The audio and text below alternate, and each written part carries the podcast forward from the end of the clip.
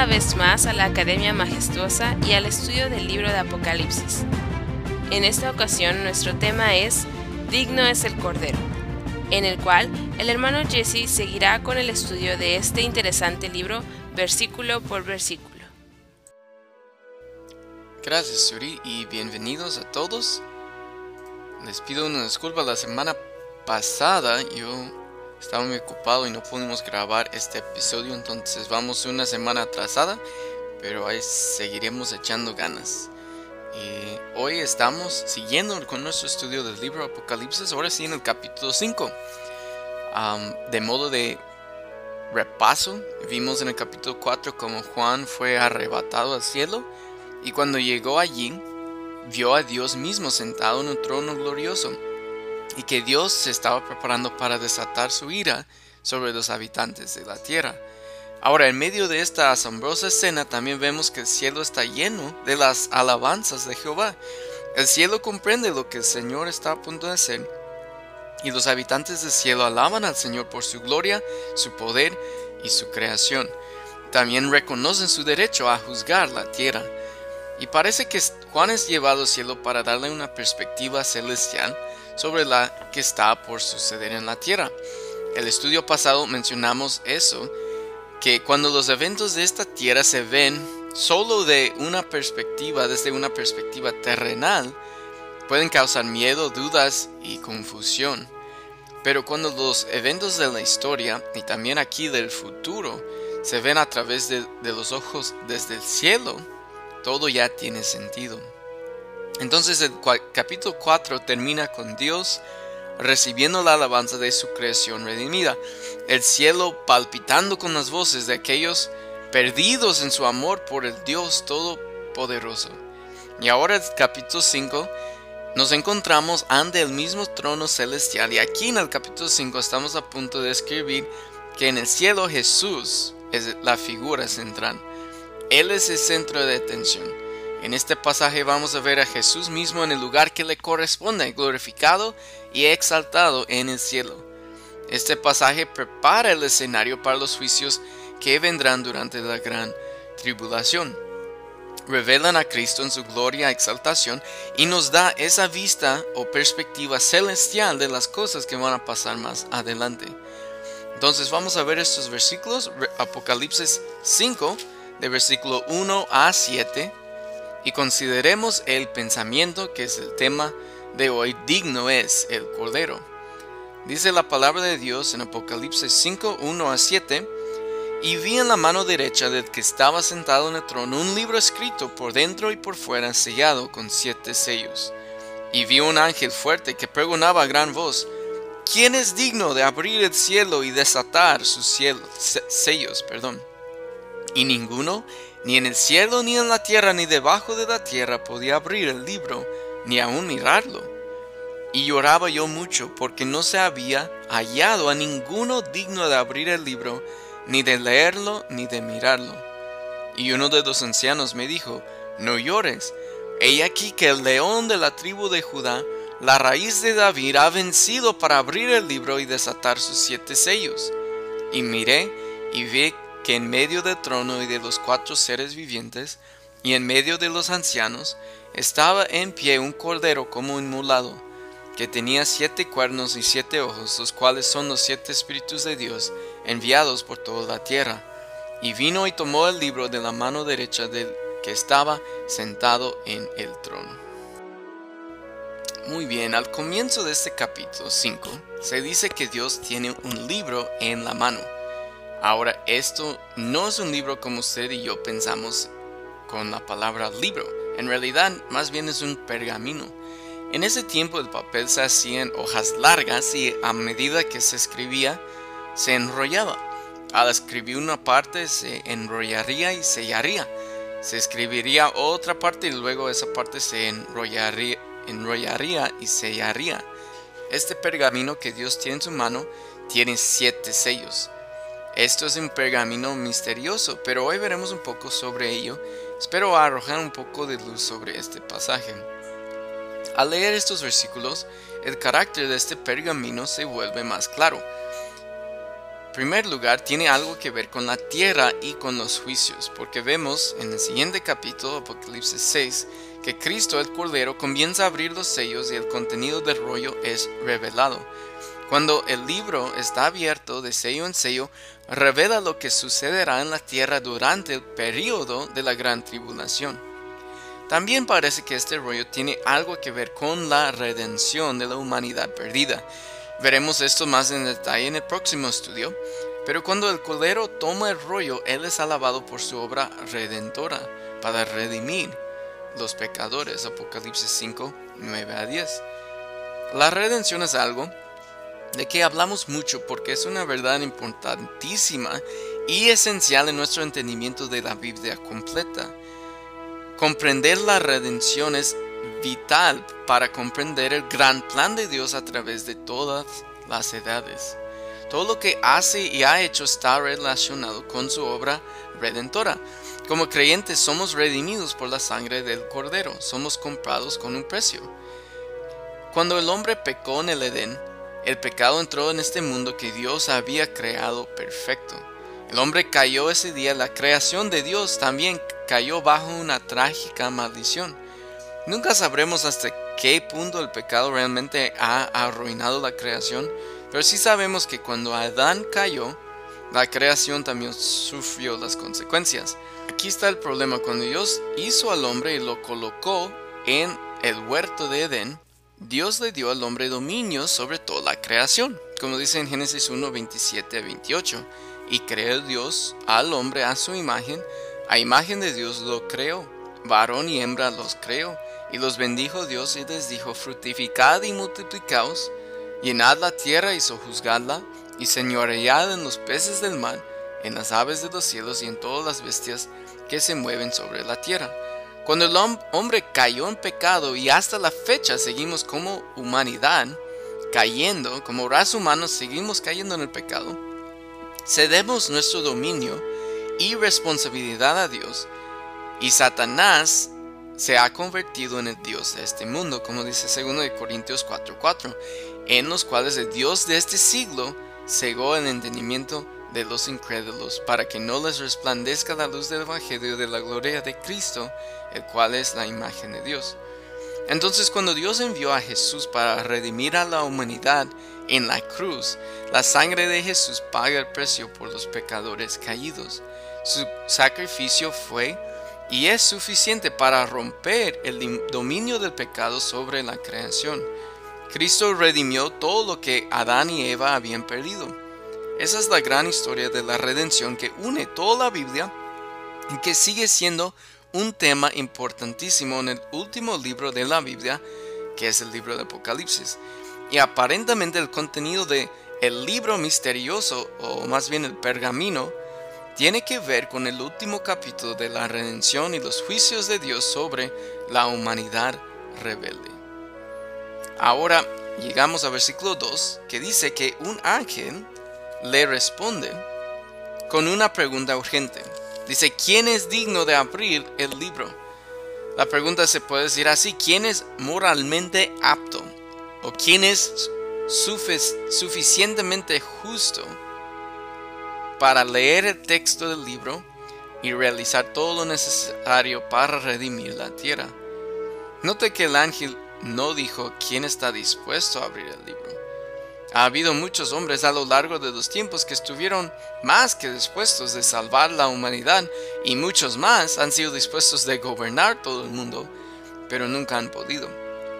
Unos ejemplos de la historia, Alejandro Magno, por ejemplo, ya había conquistado todo el mundo conocido a la edad de 33 años y lloró porque no había más tierras que conquistar, pero no salvó ni redimió a nadie.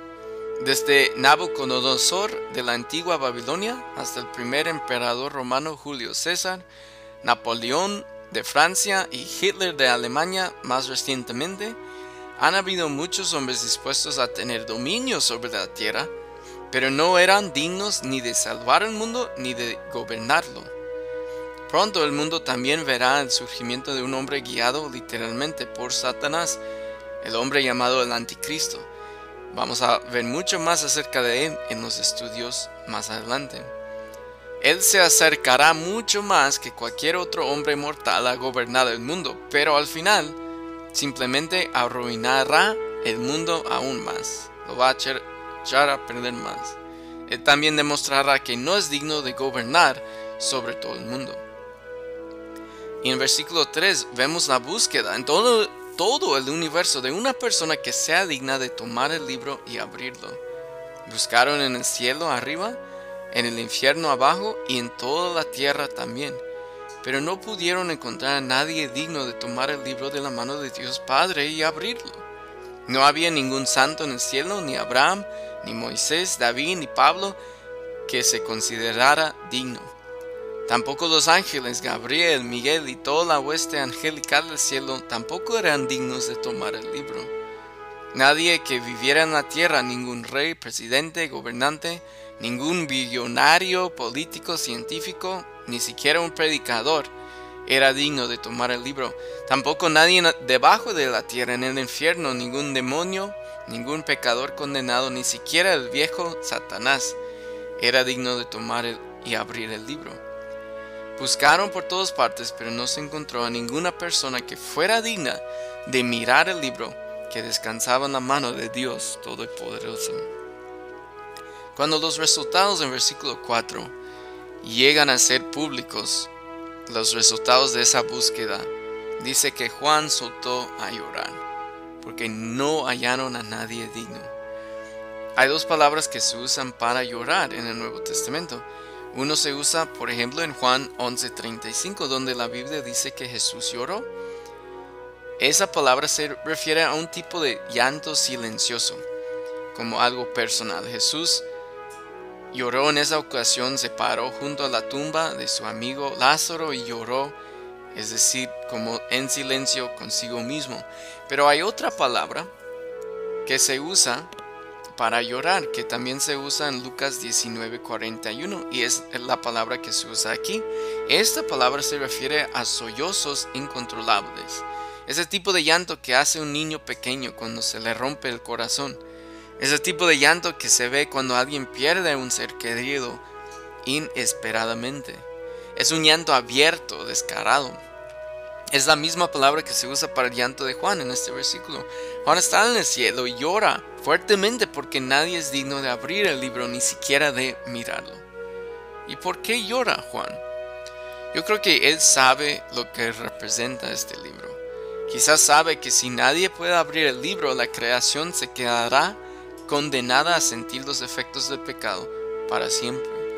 Quizás si no se abre el libro, el plan redentor de Dios no se va a poner en efecto para cumplirse completamente.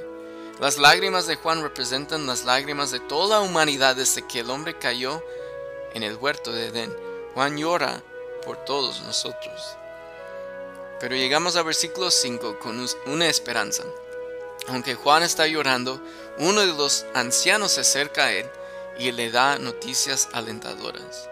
Le dice a Juan que se seque los ojos y deje de llorar porque, aunque ningún hombre es digno, se ha descubierto uno que es, el único que es. Note las palabras del anciano, dice, no llores, he aquí. Y luego da la descripción del Mesías. Luego lo apunta hacia la solución. Y ese es el mismo mensaje que la iglesia ha estado predicando durante dos mil años. No lloren. Hay una solución al problema del pecado. Y es, como aquí dice, el león de la tribu de Judá. El anciano le dice a Juan que el león de la tribu de Judá, la raíz de David, ha vencido para abrir el libro y desatar sus siete sellos. Cuando Juan escucha el título León de la tribu de Judá, inmediatamente sabe que el anciano se refiere al Mesías. En Génesis 49, 8 a 10 se los promete al pueblo de Israel que un gran gobernante surgirá de la tribu de Judá como un león será poderoso, fuerte, valiente, majestuoso y será un poderoso conquistador. Por tanto, el pueblo de Israel esperaba un Mesías que quitara el yugo de los opresores y que les diera libertad. Buscaban un líder militar que les condujera a la victoria sobre sus enemigos. Esta persona también se llama la raíz de David. Ese título refleja tanto la humanidad como la deidad del Mesías que vendría. Levantaría la rama seca del linaje de David y la llevaría al poder una vez más. Ese es el lado humano del Mesías, pero también era el poder detrás del trono. El Mesías fue la raíz de la que surgió el mismo David. Entonces él era un rey y él era el rey de reyes. Pues es evidente quién es el único digno de tomar el libro. Es Jesucristo. Él es el único que anduvo en esta tierra sin pecar y el único que dio su vida por los pecados de la humanidad. Jesucristo es Emmanuel, Dios con nosotros, Dios hecho carne. Ahora cuando Cristo vino a este mundo, tomó carne humana, afirmó ser el Mesías, pero no cumplió con las expectativas del pueblo de Israel. Sí cumplió los mandamientos y el propósito de Dios, pero no cumplió las expectativas de Israel. En lugar de liberarles de su esclavitud en una gran victoria militar o algo así, Jesús anduvo sanando, predicando, realizando milagros. Como resultado, los judíos en general lo rechazaron a él como su Mesías y le crucificaron al mismo león de la tribu de Judá y la raíz de David. Cuando Juan oye hablar de Jesús en el cielo, se le describe como un león poderoso y como un rey de reyes. A Juan se le dice que este león ha prevalecido, ha vencido. Entonces Jesús es descrito como un león conquistador. Ahora cuando Juan se da vuelta para ver a este león poderoso y conquistador, dice que ve a un cordero como inmolado. La palabra cordero significa un corderito, un cordero así como muy querido, como si fuera mascota. Cuando Juan mira, espera ver un león grande y poderoso, león de la tribu de Judá, pero lo que ve en su lugar es un pequeño cordero, como tendría uno de mascota, inocente, inofensivo. Por supuesto, esta escena también está envuelta en simbolismo judío. Con esta imagen del pequeño cordero nos recuerda el cordero de la Pascua en el libro de Éxodo. En capítulo 2 del libro de Éxodo se instruyó al pueblo de Israel a seleccionar un cordero perfecto, sin defecto, sin mancha. Debían llevar ese cordero a su casa y alimentarlo y cuidarlo durante varios días. Durante ese tiempo, pues me imagino que ese cordero hubiera llegado a ser como casi un mascota para la familia. Pero luego en el día prescrito de la Pascua, tenían que tomar ese cordero, matarlo y aplicar su sangre en los postes de las puertas de su casa. Y lo comían también. Cuando el pueblo hizo eso, se les prometió que serían perdonados cuando el Señor viniera a juzgar a los egipcios. Iba a pasar por alto de sus casas al ver la sangre del cordero allí en los postes de sus puertas. Me imagino que hubiera roto el corazón de esa familia al matar a ese cordero como casi tenían de mascota. Pero en ese cordero a los israelitas se les dio una imagen poderosa de lo que el Señor iba a hacer algún día a través del Redentor que iba a enviar al mundo. Como Juan el Bautista dijo, de Cristo, Él es el Cordero de Dios que quita el pecado del mundo. Así como esa familia mataría a su Cordero tan querido, Dios juzgaría a su amado Hijo y lo castigaría en la cruz del Calvario. ¿Cómo debe haber roto el corazón del Padre al enviar a su Hijo a un mundo lleno de gente que lo odiaría, lo rechazaría y lo crucificaría? ¿Cómo debió quebrantar el corazón del Padre al juzgar y castigar a su propio Hijo en lugar de los pecadores. Pero fue a la cruz donde el cielo obtuvo la mayor victoria de todos tiempos y de la eternidad. Se nos dice aquí que el león, cordero, ha vencido. Esta palabra significa llevarse la victoria. El hecho de que Jesús sea un cordero no significa que sea débil. Jesús se llevó la victoria en todos los sentidos posibles. Se llevó la victoria en el monte de la tentación. Leemos de, ello en Mateo 4 y Lucas 4. Satanás pensaba que Jesús cedería a la tentación, pero Cristo ganó. Se llevó la victoria en el huerto de Getsemaní en Mateo 26. Perdón. Satanás pensaba que Jesús fallaría, pero no. Cumplió su deber. Se llevó la victoria en la cruz en Juan 19:30, cuando Satanás pensaba que Jesús no sabía lo que hacía. y se llevó la victoria cuando resucitó de entre los muertos. Satanás pensaba que Jesús ya estaba terminando, pero no, apenas estaba empezando a redimir a la humanidad perdida.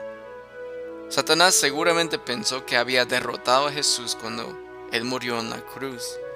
El infierno debe haber celebrado cuando el cuerpo roto y sangriento de Jesús fue bajado de esa cruz y colocado en esa tumba prestada. Pero lo que Satanás pensó que era su mayor victoria fue de hecho su mayor derrota. La cruz fue el mayor logro de Dios y la mayor victoria. En la cruz Dios mostró más poder y gloria que aún en la creación. Cuando Jesús clamó, consumado es, fue un logro aún mayor que cuando dijo sea la luz. Jesús es llamado Cordero 28 veces en el libro de Apocalipsis, es decir, hay mucha énfasis en su trabajo como Cordero de Dios, como sacrificio inocente para llevar los pecados de la humanidad. Satanás, el enemigo del Cordero, se describe como un gran dragón. Apocalipsis 12. El poder de Satanás se describe como enorme. Él reúne un gran ejército humano y un gran ejército demoníaco, todos con la intención de derrotar a Dios. La respuesta del cielo a esa gran demostración de poder es enviar un corderito. Cuando el cielo busca un símbolo, escogió no un gran águila o león o oso, sino un cordero como inmolado, un símbolo de mansedumbre, sumisión y humildad. Jesús conquistó el reino de Satanás y el pecado y la muerte no con poder militar, sino con mansedumbre, compasión, amor y sumisión. Entonces un corderito ganó la victoria, por eso Él y solo Él es digno de tomar el libro antes de dejar este pensamiento, tomemos un minuto para examinar este cordero con un poco más de detalle. Uno está en el cielo, ya no está en un pesebre sucio, no está ya en un camino polvoriento en Galilea, no está en un barco en medio de una tormenta. Él no está sentado cansado y sediento en el borde de un pozo, no está colgado de una cruz tampoco. Ya no está acostado en una tumba fría y sellada, él está donde merece estar, a un lado del trono del Padre. Él está en el cielo, glorificado y exaltado. Este Cordero también había estado allí todo el tiempo. Él estaba allí en medio de la acción todo este tiempo. Hechos 7:56. Esteban dijo, He aquí veo los cielos abiertos y el Hijo del Hombre que está a la diestra de Dios. Este Cordero también tenía las marcas de haber sido inmolado. Cuando veamos a Jesús en el cielo, yo creo que veremos las marcas de su sufrimiento en su cuerpo todavía, aún su cuerpo glorificado. Jesús llevará las heridas de la cruz como un recordatorio constante de lo que Él hizo por nosotros, de la redención. No habrá lugar para el orgullo en el cielo para nosotros. Nadie podrá presumir de cómo llegó allí. Cuando lo veamos veremos su amor permanentemente exhibido y mostrado. Qué motivo de adoración y alabanza continuas. Y este cordero estaba de pie. Cuando Jesús ascendió de regreso al cielo, se nos dice que se sentó a la diestra de Dios.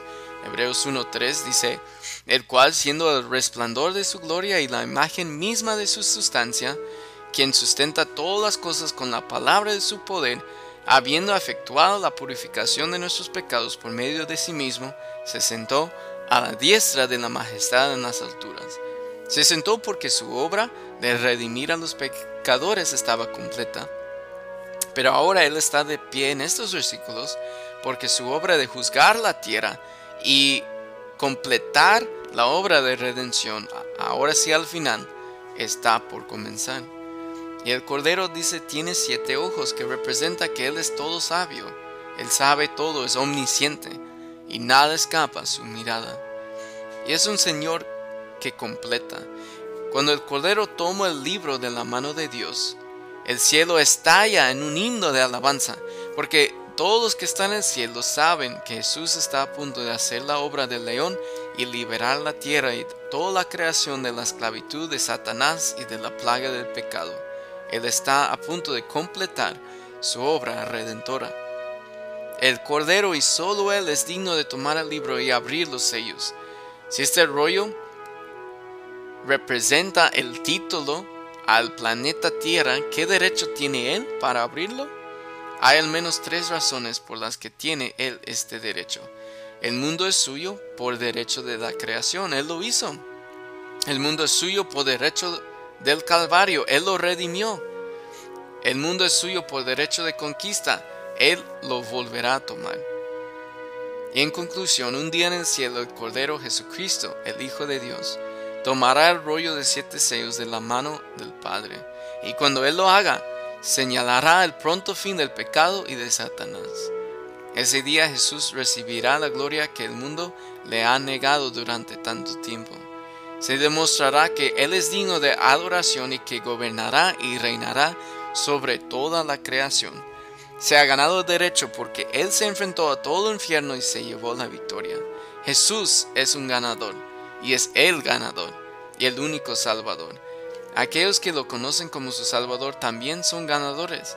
Cuando Jesús se pone de pie, toma ese rollo y lo abre, estaremos también allí de pie mirando y nos regocijaremos.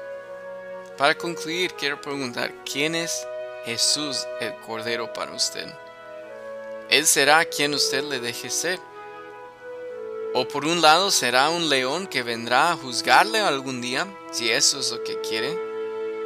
O por otro lado será un cordero que vencerá sus pecados y salvará su alma, el que murió por usted.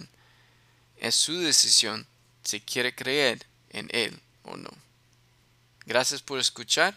Primero Dios, nos vemos la próxima semana. Que Dios les bendiga.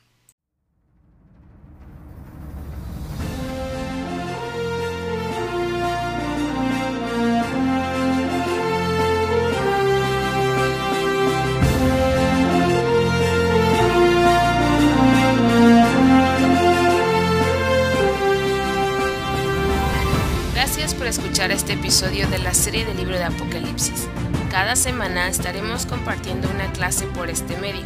No hay ningún costo para asistir a la academia, pero si desea ayudar con el costo de presentar estas lecciones, puede ir a nuestra página en anchor.fm y buscar donde dice support. Les esperamos la próxima semana. Que Dios les bendiga.